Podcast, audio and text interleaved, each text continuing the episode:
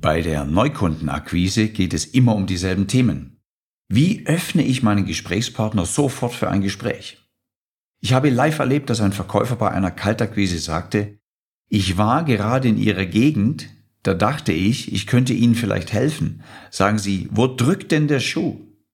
Wenn du jetzt schmunzelst, dann muss ich dir den Spaß sofort wieder nehmen. Das ist Realität.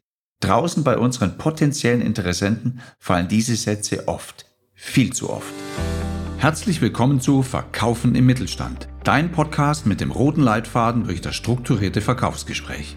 Wenn du auf der Suche nach dem idealen Verkaufsgespräch bist, egal ob dies bei der Akquise, dem gekonnten Umgang mit Einwänden und Vorwänden oder der Preisverhandlung im Verkaufsabschluss ist, hier bist du richtig. Ich bin Thomas Pelzel, seit mehr als 20 Jahren Verkaufstrainer und Coach für den Verkaufsprozess. Hier geht es darum, wie du bei deinen Kunden noch schneller, einfacher und mehr verkaufen kannst. Dich erwarten Beispiele aus dem wahren Verkäuferleben und glasklare Anleitungen für deine Umsetzungen. Also, lass uns starten. In dieser Folge erwarten dich wieder drei Impulse, mit denen du sofort mehr verkaufen kannst. Wir schauen uns an, was du schriftlich vorbereiten musst, um bei der Akquise Türen zu öffnen. Wir schauen drauf, wie du abkürzen und sofort zum Punkt kommen kannst und wie du Nutzen in Aussicht stellst und sofort eine Kontrollfrage stellst. Bei der Neukundenakquise geht es immer wieder um dieselben Themen. Da stellen sich Verkäufer selbst die Frage, wie öffne ich meinen Gesprächspartner sofort für ein Gespräch oder welche ersten Sätze muss ich sagen, dass das Eis bricht? Ich begleite immer wieder Außendienstmitarbeiter auf ihrer Tour. Und ich habe eines live erlebt, als der Verkäufer bei einer Kaltakquise sagte, ich war gerade in Ihrer Gegend, da dachte ich, ich könnte Ihnen vielleicht helfen. Sagen Sie, wo drückt denn der Schuh? Wenn du jetzt schmunzelst, dann muss ich dir diesen Spaß sofort wieder nehmen. Das ist Realität. Draußen bei unseren potenziellen Interessenten fallen Sätze dieser Art viel zu oft. Lass uns diesen Satz einmal auseinandernehmen. Die Frage ist ja auch, wie eröffne ich gekonnt eine Kaltakquise? Was ist hier geschehen? Der Verkäufer vermittelt mit diesem Satz natürlich mehrere Informationen. Er sagt, ich war gerade in Ihrer Gegend. Das bedeutet doch, du bist mir nicht wichtig genug, dass ich nur für dich komme. Er sagt auch, da dachte ich, ich könnte Ihnen vielleicht helfen. Bedeutet, ich weiß gar nichts über dich. Klär mich doch bitte auf. Sagen Sie, wo drückt denn der Schuh? Bedeutet, du kennst mich zwar noch nicht, doch ich möchte wie ein Kumpel mit dir reden. Hey, ich bin wie du, los rede mit mir, ich will verkaufen. Wie einfallslos, wie verkaufsverhindernd. Lass uns mal schnell reinschauen, was hier passiert ist. Schau, so ein erstes Akquisegespräch, also die allerersten Sätze, die allerersten Worte, die müssen doch interessant sein. Es geht doch darum, dass mein Ansprechpartner für sich einen Nutzen erkennen kann. Und da geht schon gar nicht darum, dass wir einen überheblichen Verkäufer erleben. Jemand, der als Besserwisser um die Ecke kommt. Jemand, der einfallslos ist. Wie eröffnet man denn jetzt gekonnt eine Kaltakquise? Was ist denn geschehen bei diesem Beispiel? Der Verkäufer hat da mehrere Informationen übermittelt. Er sagte, ich war gerade in Ihrer Gegend. Das bedeutet doch, du bist mir nicht wichtig genug, dass ich nur für dich komme. Ich bin mal so auf dem Weg und ja, da habe ich sie entdeckt und dann komme ich bei ihnen vorbei. So einfach, zack, ja, das kann faktisch so stimmen, aber das sagt man so nicht. Er sagt auch noch einen Satz, da dachte ich, ich könnte Ihnen vielleicht helfen.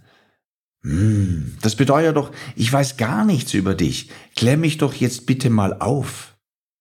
Ich könnte Ihnen vielleicht helfen. Ja, was genau? Wo ist der Ansatz für diese Hilfe? Was genau hat dieser Verkäufer im Koffer?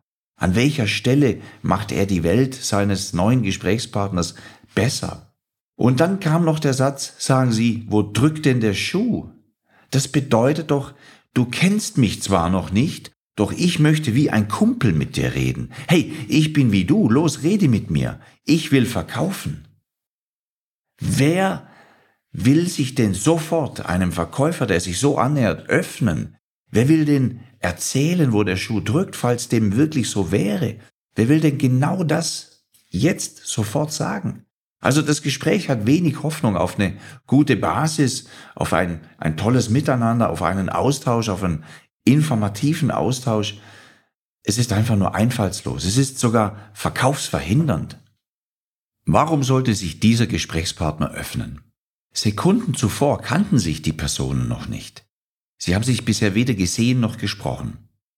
Stell dir vor, dieser Verkäufer arbeitet an seiner Formulierung und sagt in Zukunft, Guten Tag, mein Name ist Thomas Pelzel und ich komme Sie besuchen, weil Sie Schreiner sind und Fenster fertigen.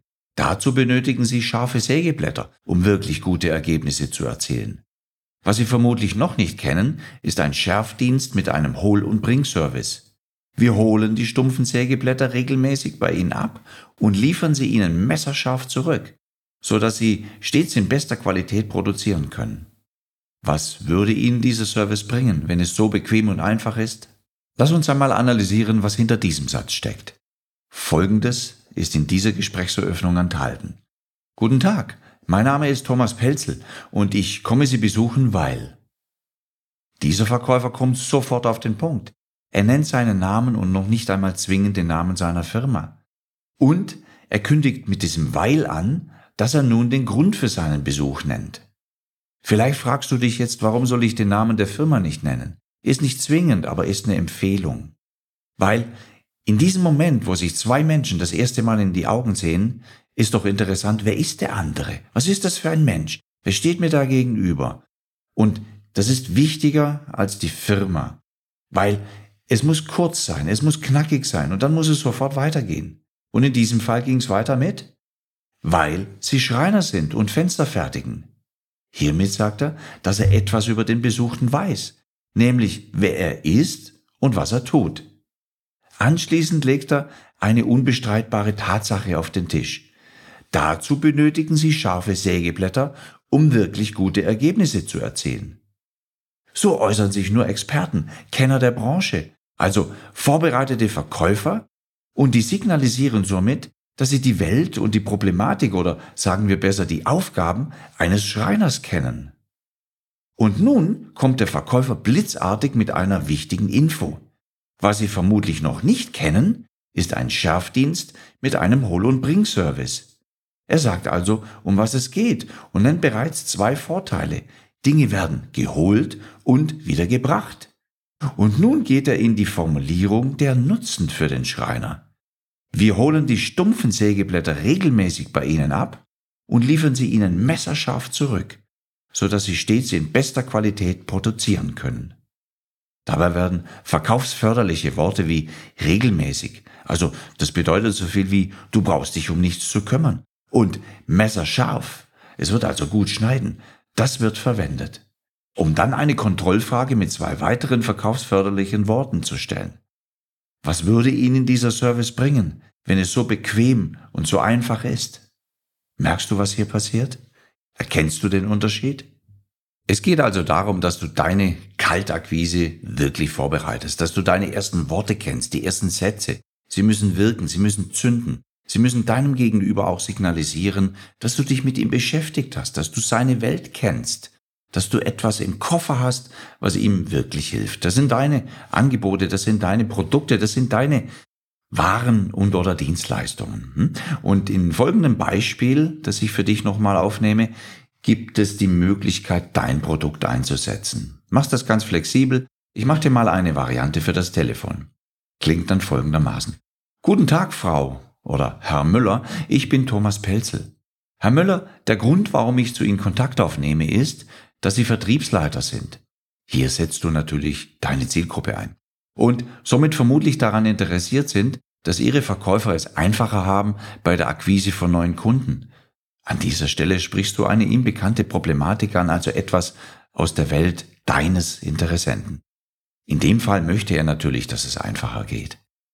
Dann geht's weiter mit, gerade die Gesprächseröffnung ist ein K.O.-Kriterium für sehr viele Verkäufer und deshalb scheitern 80 Prozent der Akquisegespräche bereits in den ersten 10 bis 15 Sekunden. Hier beziehst du dich auf Tatsachen und zeigst den Schmerz noch deutlicher. Nun kündigst du eine Lösung für diese Problematik an.